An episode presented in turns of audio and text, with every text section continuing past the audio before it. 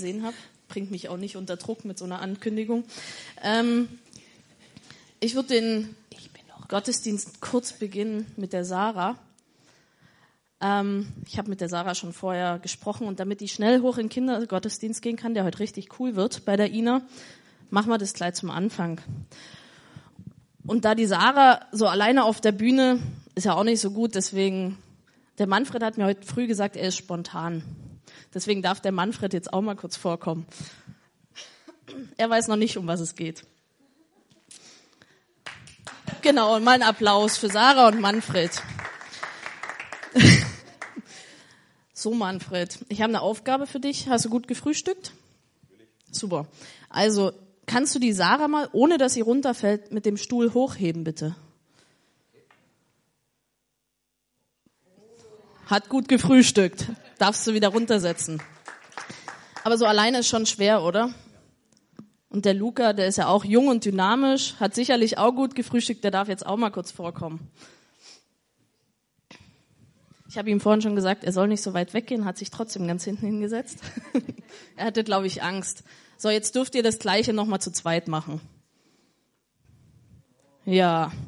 Die Prinzessin auf dem Thron, fühlt sich's gut an? Was war besser für dich? Das erste oder das zweite? Das zweite. Ja, super. Gut, ein Applaus für unsere Schauspieler.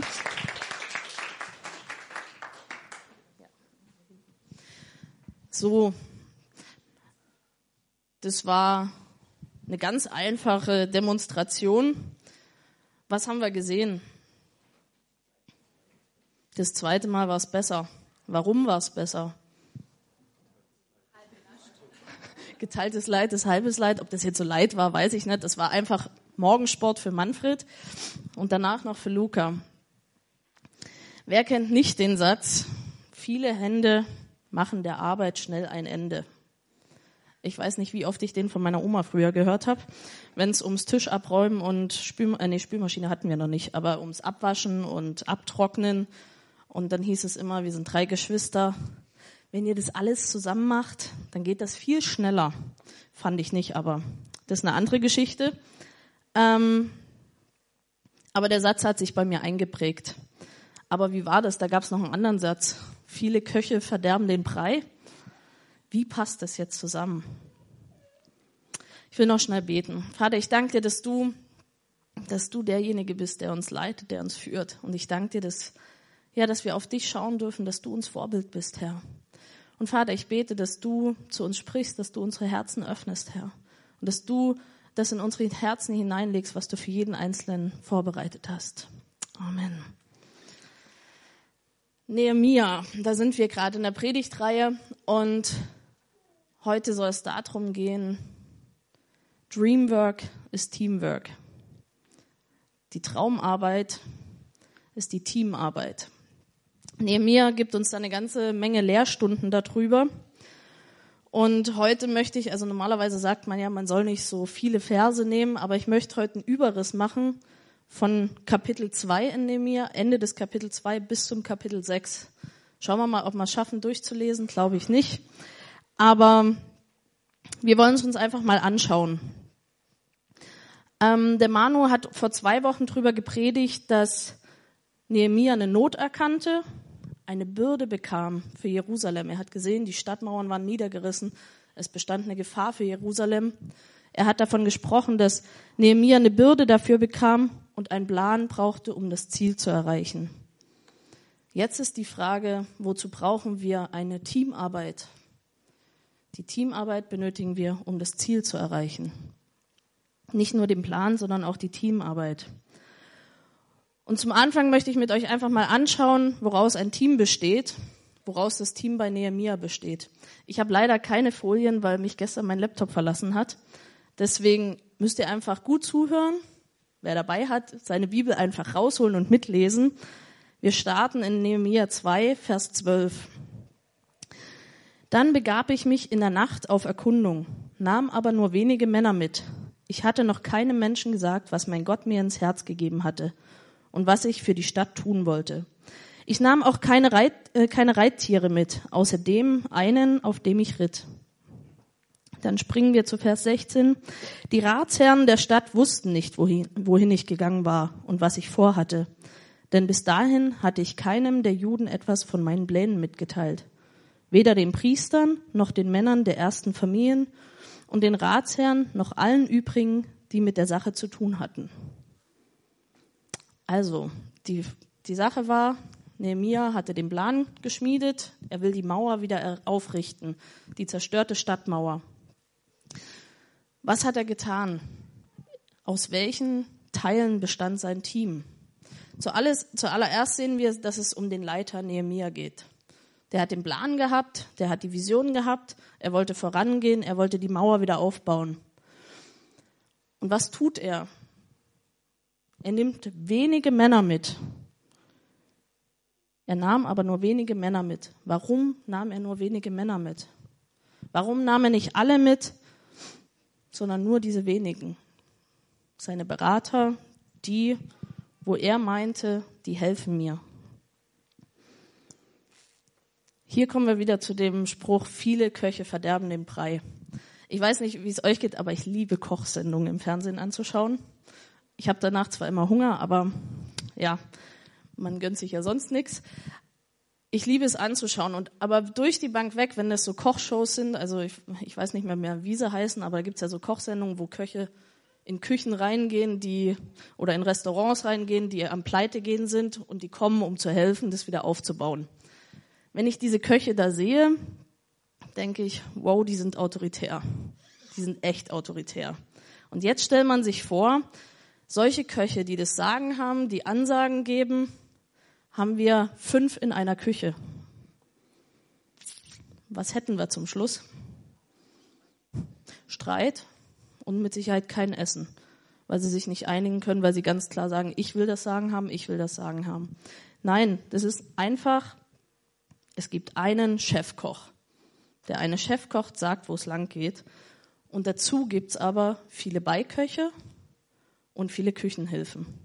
Ich kenne mich in der Gastronomie nicht ganz so aus, vielleicht gibt es auch noch andere Parts in der Küche, aber das sind die, die ich kenne. Und wenn ich das sehe, frage ich mich, wo ist dann das bei Nehemia?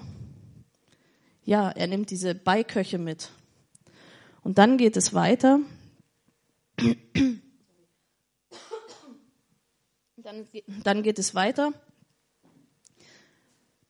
damit, dass er noch niemandem was davon gesagt hat. Für mich ist auch die Frage, wenn ich, wenn ich die Köche ansehe, wenn es nur Köche geben würde und es gibt kein Essen zum Schluss, warum nicht? Es würde nicht warm ankommen, weil bis die sich geeinigt haben, würde es dauern. Und ich glaube tatsächlich, ich weiß nicht, wie es euch geht, aber ich liebe Zwiebeln im Essen, weil die geben einfach Würze. Es könnte passieren, dass keine Zwiebeln im Essen sind. Weil wer schneidet die Zwiebeln? Also die Köche, die ich kenne, auch privat, die geben die Aufgaben immer ab. Auch wenn wir privat zusammen kochen, kannst du die Zwiebeln schneiden. Das macht fast keiner gern. Ähm, also sehen wir, okay, da ist einer, der das Sagen hat. Da sind ein paar weitere, die auch ein bisschen Sagen haben, die eine beratende Funktion haben. Und dann kommt der Part der Mitarbeiter. Es geht weiter. Nun aber, in Vers 17, nun aber sagte ich zu ihnen, ihr selbst seht die trostlose Lage, in der wir stecken. Jerusalem ist ein Trümmerhaufen und die Stadttore sind verbrannt. Kommt, lasst uns die Mauer wieder aufbauen, damit diese Schande aus der Welt geschafft wird. Dann fängt er an, zu seinen Mitarbeitern zu sprechen. Also, aus was besteht unser Team? Aus dem Leiter, darunter, also drunter ist jetzt vielleicht anders, aber dann kommen die Berater, und dann kommen die Mitarbeiter. Ich weiß nicht, wie es euch geht. Ich arbeite im sozialen Bereich. Bei uns gibt es das auch. Es gibt die Geschäftsführung, es gibt den Teamleiter und es gibt uns als Mitarbeiter. Aber was fehlt da noch? Habt ihr eine Idee?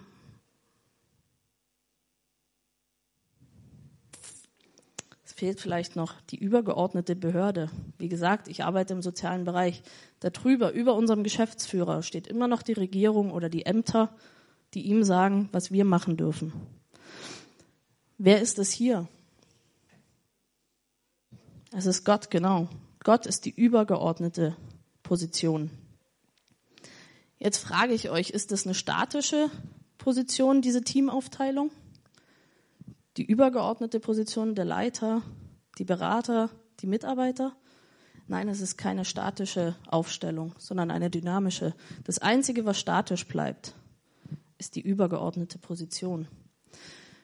Ich habe mal vor, ich weiß nicht, wie lange es her ist, es war vielleicht, keine Ahnung, vier, fünf Jahre her, war ich auf einem Jugendleiterseminar. Ich weiß auch nicht mehr, wer es war, aber er hat, ähm, der, der, der gepredigt hat, hat uns einen Satz gesagt, der mich bis heute verfolgt. Und zwar hat er gesagt, wenn du leitest, mach dich überflüssig. Das war hart, weil man leitet ja ganz gern, wenn man mal leitet. Und es fühlt sich ja auch ganz gut an. Und dann sagt einer zu mir, mach dich überflüssig. Das heißt ja, ich werde nicht mehr gebraucht. Das heißt, ich bin ja nutzlos. Nein, heißt es nicht. Und das gilt auch nicht nur für Ältere, das gilt für Jüngere genauso, für jede Generation. Wir sollen uns überflüssig machen. Was heißt es? Das heißt, nimm jemand hinein in dein Team, lehre ihn, lerne ihn an, mach dich überflüssig. Das heißt nicht, dass du nutzlos bist, sondern das heißt, dass du ein extrem wichtiger Part bist. Und das musste ich damals echt lernen. Ich habe angefangen nach diesem Seminar, ich habe angefangen, in meine Jugend Jugendliche mit in die Leitung zu holen. Weil wenn wir mal irgendwann weg sind, wer leitet dann, wenn wir niemanden angelernt haben? Also, mach dich überflüssig. Das heißt, diese ganze Aufstellung des Teams ist dynamisch. Es kommt ein Wechsel. Das heißt nicht, wenn du jemanden anlernst, dass du abgeschrieben bist, sondern das heißt, dass ihr gemeinsam vorangeht, dass ihr voneinander lernt, dass ihr miteinander lernt. Und irgendwann kommt sicher der Punkt, wo du deine Position vielleicht abgibst. Aber das soll nicht wehtun, sondern das soll dich voranbringen. Und dann bist du derjenige, der Berater ist und das Ganze trotzdem weiterführt. Jetzt kommt für mich bei Nehemiah der tollste Teil. Ich, mich begeistert das total. In Vers 18 nochmal, ich erzählte ihnen auch, wie die gütige Hand meines Gottes mir geholfen und was der König mir gewährt hatte. Da sagten sie, dann sagten sie, ja, ans Werk, bauen wir sie auf. Das ist der Hammer. Die sagen einfach, also Nehemiah erklärt ihnen, Gott hat mir das gesagt, ich hab, ihr seht es selber, was da los ist, wir müssen das und das tun und das Volk sagt, ja ans Werk, wir bauen sie wieder auf. Das ist ein Traum eines jeden Leiter, dass das Team einfach sagt, ja, machen wir. Und sie machten sich mit Eifer an die Vorbereitung zu dem wichtigen Unternehmen. Mit Eifer auch noch. Nicht, sie sind nicht gegangen, ja, mach mal schon, ah ja, oh, jetzt muss ich meine Termine verschieben und oh, eigentlich hatte ich was anderes vor, naja, jetzt machen wir es halt, muss ja gemacht werden. Nein, sie haben gesagt, ja ans Werk. Sie sind mit Eifer rangegangen und haben gesagt, wir wollen das schaffen, wir wollen das machen. Hier gibt Nehemia seine, seine Erkenntnisse weiter, seine Erkenntnisse von seiner Rundtour, die, wo er geritten ist mit seinem Berater und was er gesehen hat. Aber er gibt auch das weiter, was Gott zu ihm gesagt hat. Er gibt seine Vision weiter, er gibt seine Bürde weiter. Und meine Frage an dich ist, bist du bereit, mit Eifer ans Werk zu gehen? Bist du bereit, für, für dein Team, für deine Gemeinde mit Eifer ans Werk zu gehen? Das ist manchmal eine harte Frage. Aber ich frage dich nochmal, bist du bereit?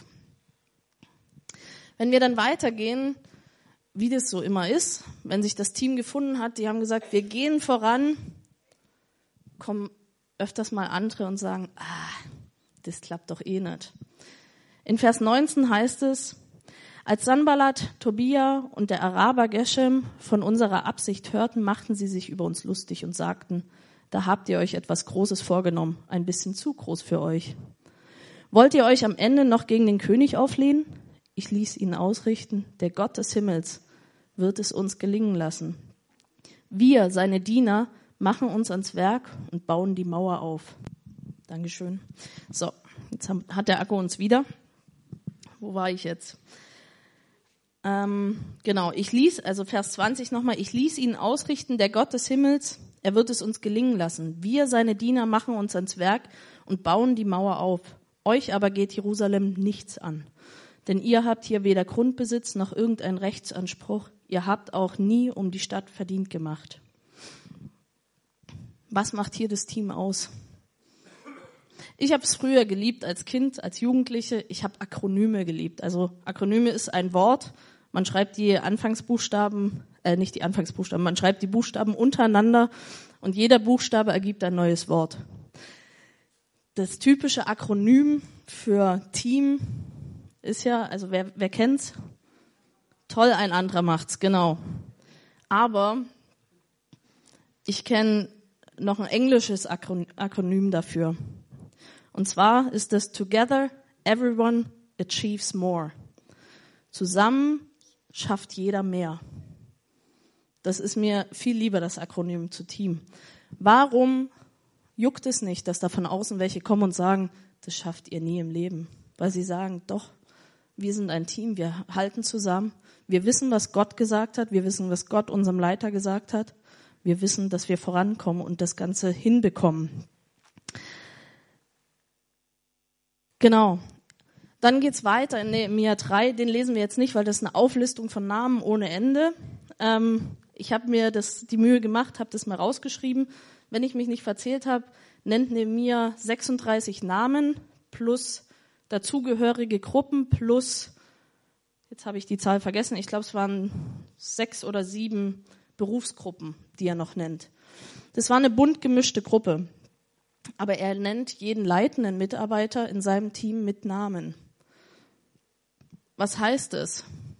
Heißt es, wenn ich in der Gemeinde bin, ich sag mal, bei uns ist es noch übersichtlich und ich weiß, Manuel kennt hier jeden mit Namen, ich bin da echt schlecht. Ich kenne, also ich und Namen, das ist ähm, ja eine andere Sache. Aber was heißt es, wenn eine Gemeinde größer wird und der Pastor kennt mich nicht mit Namen? Bin ich beleidigt? Oder sage ich, macht mir nichts aus, weil mein Leiter kennt mich mit Namen. Es kann nicht funktionieren, wenn die Gemeinde wächst und wächst, es kann nicht funktionieren, dass der Pastor jeden Namen kennt. Wenn er das kann, habe ich Hochachtung, kann, habe ich Hochachtung vor ihm. Mir fällt es schon hier in der Größe schwer. Aber was wichtig ist, dass der Leiter die Namen seiner Leiter kennt. Weil deren Aufgabe ist es wieder, ihr Team zu kennen. Und in diesen, in diesen Teams, die Nehemiah zusammenstellt, sind alle möglichen Gruppen äh, vertreten. Da sind Bezirksvorsteher, sind Priester, sind Salbenmischer, alles Mögliche vertreten, um eine Mauer aufzubauen. Das sind nicht ihre Berufsgruppen. Also ich weiß nicht, Salbenmischer kann vielleicht gut Mörtel zusammenmischen, vielleicht auch von Vorteil. Aber es sind nicht unbedingt die typischen Bauberufe, die dort genannt werden. Aber ein jeder packt mit an. Und für mich verdeutlicht das Kapitel 3, wo einfach die ganzen Namen und die ganzen Berufsgruppen und Völkergruppen aufgezählt werden, für mich verdeutlicht das, welche großartige Möglichkeit sich bei bereitwilliger Zusammenarbeit ergibt. Wenn alle bereit sind mitzumachen, was können wir erreichen? Hey, das war eine Mauer, die, ich weiß, die war über 150 Jahre, hat die brachgelegen, war die eingestürzt und keiner hat die aufgebaut. Und Nehemiah hat gesagt, mit euch zusammen schaffe ich das obwohl die Leute von außen anfangen, uns auszulachen. Die Mauer wird aufgrund dieser vielen Teams gleichzeitig an allen Abschnitten wieder aufgebaut. Ich sage mal, wenn ich, wenn ich heute irgendwo sehe, da wird ein Haus gebaut, da wird erst die eine Wand oder beziehungsweise immer so Stück für Stück einmal ringsrum gelaufen und wieder eine Schicht drauf und wieder eine Schicht drauf. Aber dort wird gleichzeitig an allen Ecken, an allen Mauerabschnitten, an allen Türmen, an allen Toren wird gleichzeitig die Mauer wieder hochgezogen. Am Ende des Kapitel 3 und am Anfang von Kapitel 4 sehen wir, dass die Teamarbeit wieder Anfeindungen und Gegner, also Anfeindungen erfährt und Gegner trifft. Aber wie schon vorher gesagt, bei der Teamarbeit der Zusammenhalt und das Ziel, was man vor Augen hat, das Ziel, was man fokussiert hat, das führt zum Gelingen.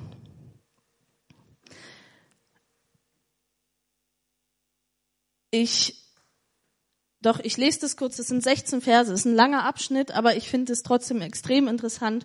Ab Nehemiah 4, Vers 1. Als Sanballat und Tobia, der Araber, äh, die Araber, die Ammoniter und die Leute von Ashdod erfuhren, dass der Wiederaufbau der Mauer Jerusalems Fortschritte machte. Denn die Lücken schlossen sich, allmählich gerieten sie in Wut. Sie verbündeten sich, um bewaffnet gegen Jerusalem zu ziehen und dort Verwirrung zu stiften. Wir aber flehten zu unserem Gott und stellten Tag und Nacht Wachen gegen sie auf. Doch dann sagten die Juden, die Kraft der Träger reicht nicht mehr. Der Schutt ist viel zu viel. Wir schaffen es nicht mehr, an der Mauer zu bauen. Was haben wir da? Wir haben da den Punkt, wo die Frustration einsetzt, wo die Kraft ausbleibt, wo einfach der Punkt kommt, ich kann nicht mehr, wir schaffen das nicht mehr, da sind zu viele Gegner da, da ist zu viel Last da, zu viel Dreck da, wir bekommen es nicht hin. Unsere Feinde aber sagten, sagten sich, ups, sorry, unsere Feinde aber sagten sich, sie sollen nichts merken und nichts von uns sehen, bis wir mitten unter ihnen sind. Dann schlagen wir sie tot und machen diesem Unternehmen ein Ende. Und die Juden, die in ihrer Nähe wohnten, sagten uns vielleicht zehnmal, wohin ihr euch auch dreht, überall sind sie gegen uns. Kennt ihr das auch? Wenn ihr bei was dran seid, wo ihr richtig Lust drauf habt und sagt, das schaffen wir als Team, von überall kommt, schafft ihr nicht. Bekommt ihr nicht hin. Oder sogar es kommt, ich werde es verhindern, dass ihr es schafft. Da stellte ich alle wehrfähigen Männer an den offenen Stellen, wo die Mauer niedriger war als der Platz dahinter, nach Sippen geordnet und mit Schwertern, Speeren und Bogen bewaffnet auf.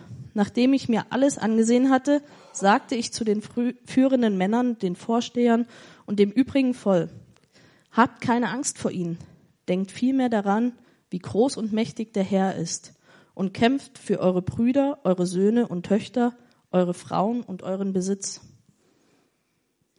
Denkt daran, wie groß ist der, der euch diesen Auftrag gegeben hat. Denkt daran, was hat er euch gesagt?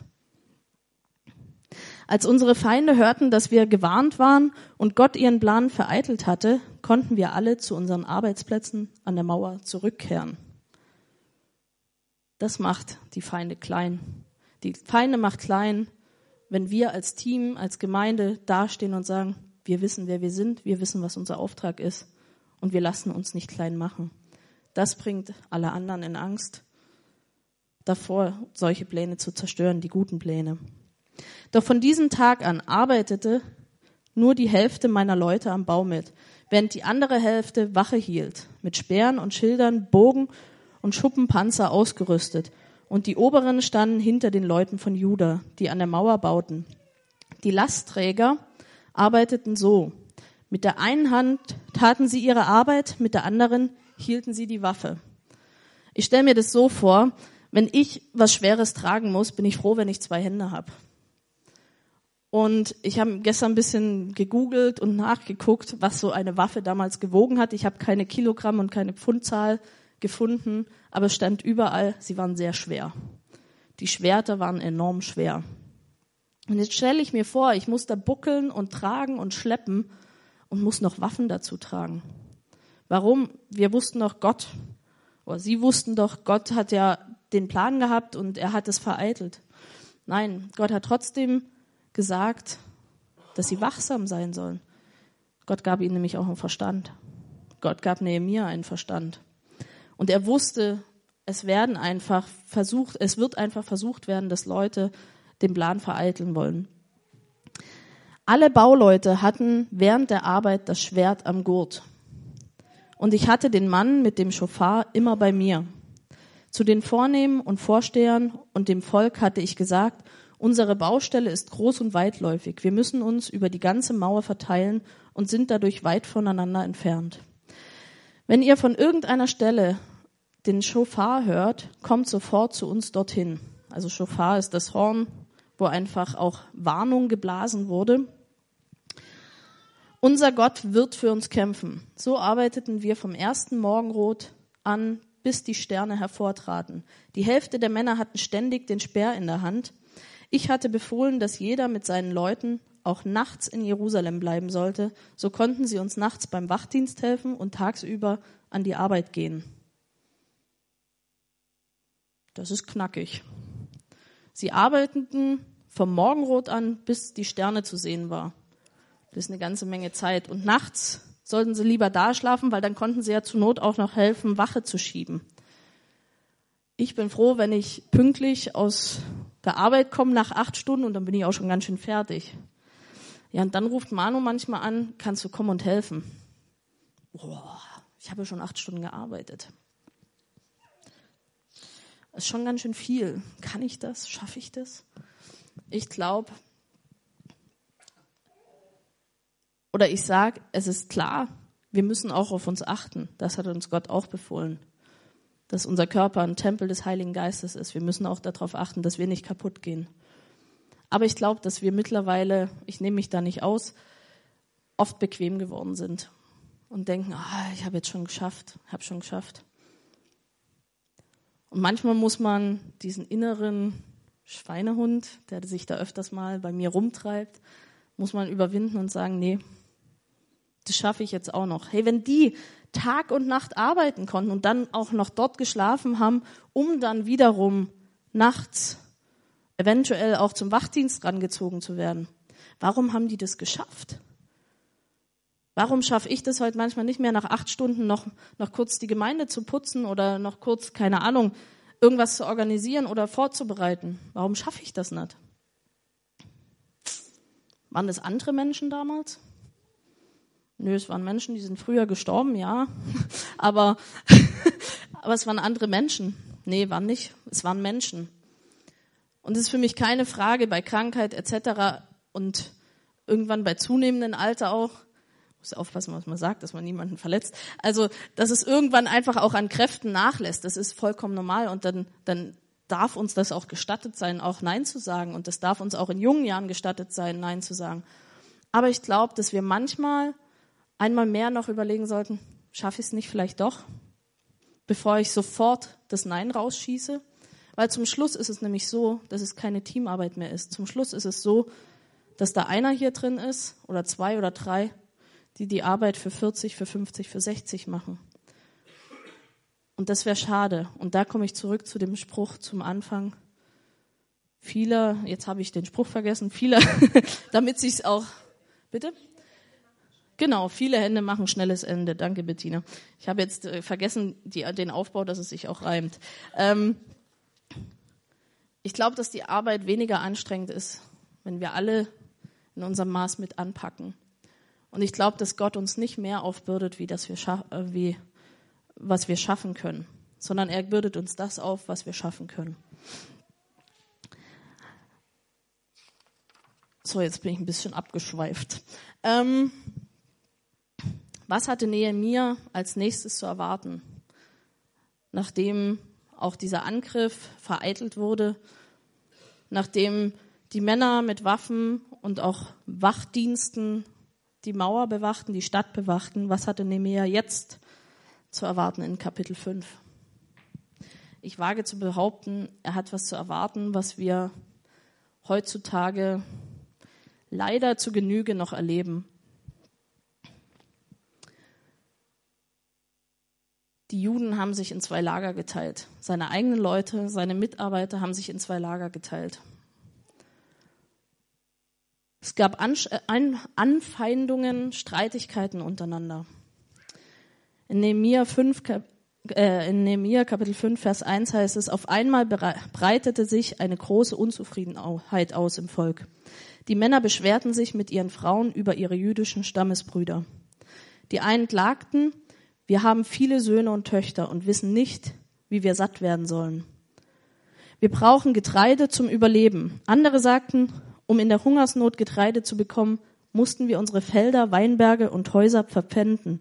Wieder andere beklagten sich, und wir mussten unsere Felder und Weinberge verpfänden, um die Steuer für den König bezahlen zu können. Und alle sagten, wir sind doch vom gleichen Fleisch und Blut, wie unsere Stammesbrüder. Sind unsere Kinder nicht genauso Israeliten wie ihre Kinder? Und doch müssen wir unsere Söhne und Töchter zu Sklaven erniedrigen. Einige unserer Töchter sind schon in ihrer Gewalt und wir können nichts dagegen tun. Unsere Felder und Weinberge gehören ja anderen.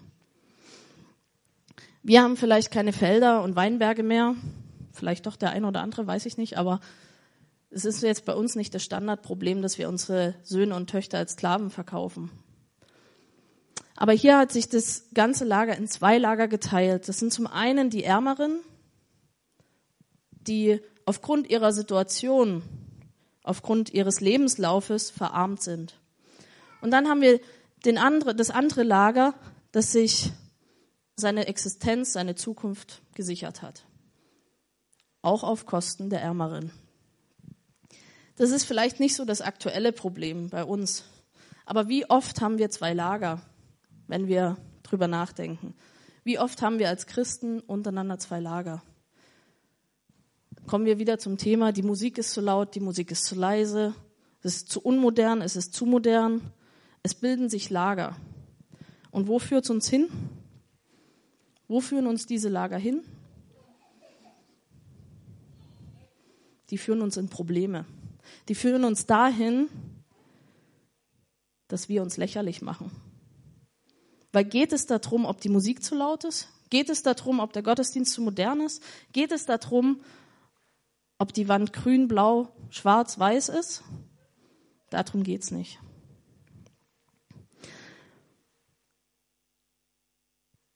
Das Schlimme an der Situation bei Nehemiah war,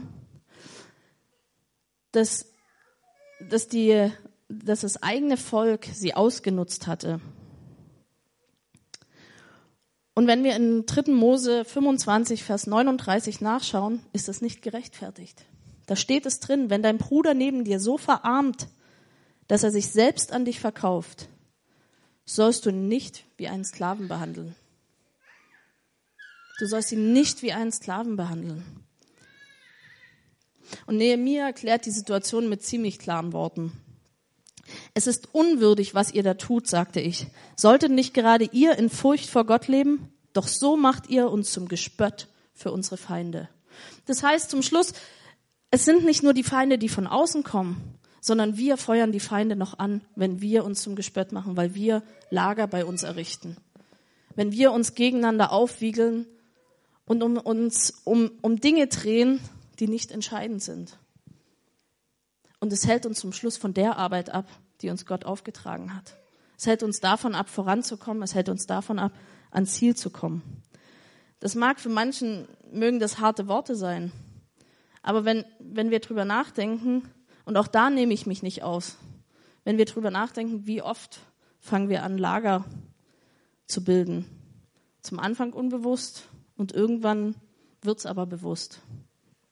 Und das sollte der Punkt sein, wenn es uns bewusst wird, wo wir selber bei uns selbst einlenken müssen und sagen, stopp, hier bin ich zu weit gegangen. Was ist passiert bei Nehemiah? Die Gruppe der Reichen haben nach den klaren Worten, die mit Sicherheit geschmerzt haben, sie haben nachgegeben und die Schulden erlassen. All diese Rückschläge die Anfeindung von außen, die Anfeindung von innen, konnten Nehemiah und sein Team nicht davon abhalten, die Mauer aufzurichten. Sie haben es weiterverfolgt. Was war das nächste, was kam? Wisst ihr es? Weiß es jemand, was im Kapitel 6 kommt? Es kommt so weit, dass der Leiter angetastet wird. Der Leiter wird angetastet, das ist beliebt, sei es von innen oder außen. In diesem Fall war es beides, von innen und außen oder von scheinbar innen. Er wurde versucht, Dinge zu tun, die das Gesetz brechen. Er wurde versucht, seinen eigenen Plan zu boykottieren. Aber was war der Leiter? Nehemiah ist stark geblieben. Er hat sich auf seinen Gott berufen und er hat auf das Reden des Geistes Gottes hat er vertraut. Er hat darauf vertraut, was wir heute manchmal Gefühl nennen, aber Nehemiah wusste, das, was da kommt, das kann nicht von Gott sein, weil das passt nicht in das hinein, was ich von meinem Gott kenne, was ich von meinem Gott gehört habe. Also, was sehen wir? Auch das konnte Nehemiah und sein Team nicht davon abhalten, weiterzugehen und die Mauer weiter aufzubauen. In Nehemiah 6, Vers 15 bis 16 heißt es, Dennoch wurde die Mauer vollendet. Am 25. Tag des Monats Elul, nach 52 Tagen, hatten wir es geschafft. Als die feindlichen Völker rings um uns her das hörten, bekamen sie es mit der Angst zu tun. Aller Hochmut war ihnen vergangen, weil sie einsehen mussten, dass unser Gott es war, der dieses Werk vollbracht hatte.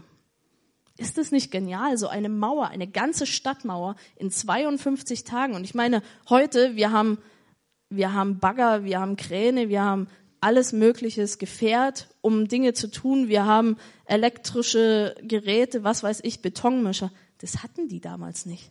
Die haben in 52 Tagen eine ganze Stadtmauer wieder auferrichtet. Und warum? Weil sie als Team bereitwillig mit Eifer zusammengearbeitet haben. Es gab Rückschläge, es gab Schwierigkeiten, aber auch die haben sie zusammen überwunden. Und das begeistert mich. Ich weiß nicht, wie es euch geht, aber ähm, wenn, wenn ich heute Baustellen mir angucke, ich bin früher, bin ich alle zwei Wochen von Bayern nach Sachsen gependelt. Die Baustellen gingen ziemlich lang und nicht plus 52 Tage auf der Autobahn. Die haben länger gebraucht, trotz Geräten, die sie hatten. Aber die haben einfach mal in 52 Tagen diese Mauer wieder aufgerichtet.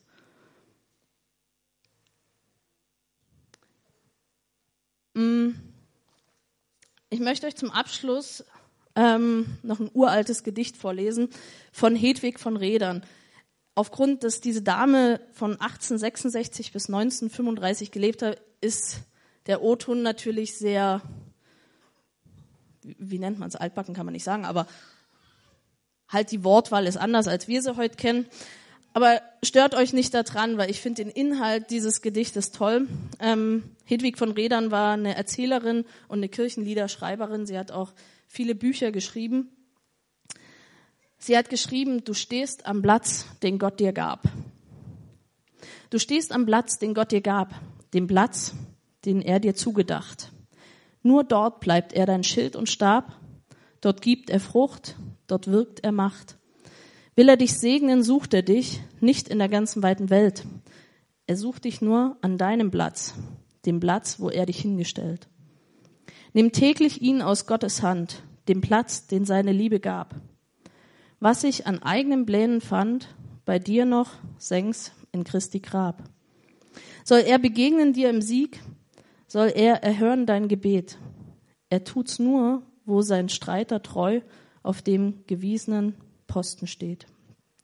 Was du versäumst an deinem Platz, auch wenn es niemand ahnt und sieht, das bringt um einen Segensschatz vielleicht ein Gott geliebtes Glied.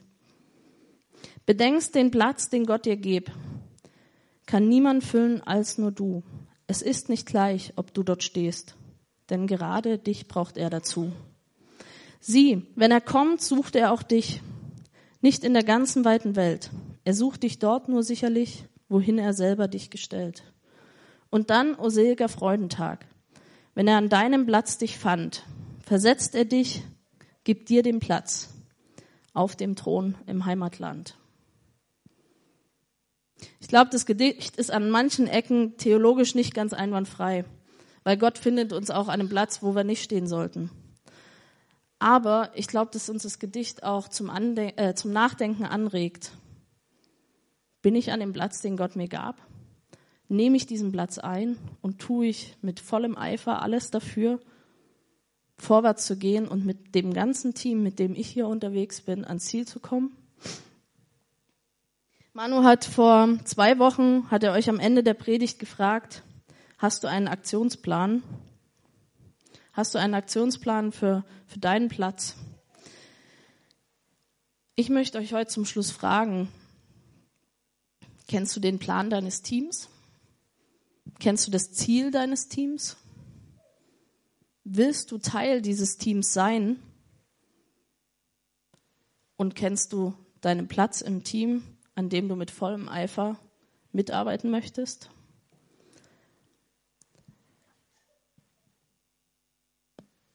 Ich möchte euch einladen, jetzt beim letzten Lied, dass wir, dass wir einfach mal drüber nachdenken, jeder für sich ganz alleine. Kenne ich das Ziel, was mein Team hat? Und wenn ich das Ziel nicht kenne, wenn ich zu dem Schluss komme, ich kenne das Ziel meines Teams, meiner Gemeinde, ich kenne das nicht, dann wird es höchste Zeit, Geh auf Manu zu, geh auf, auf Petra, auf die Ältesten, auf Rolf, der ist heute nicht da, aber geh auf die Leute zu, wo du denkst, die kennen das Ziel. Sprich mit denen. Und dann sprich nochmal mit denen, wo sie dich vielleicht sehen. Wenn du nicht weißt, wo dein Platz ist. Das kann man auch zusammen im Team rausfinden.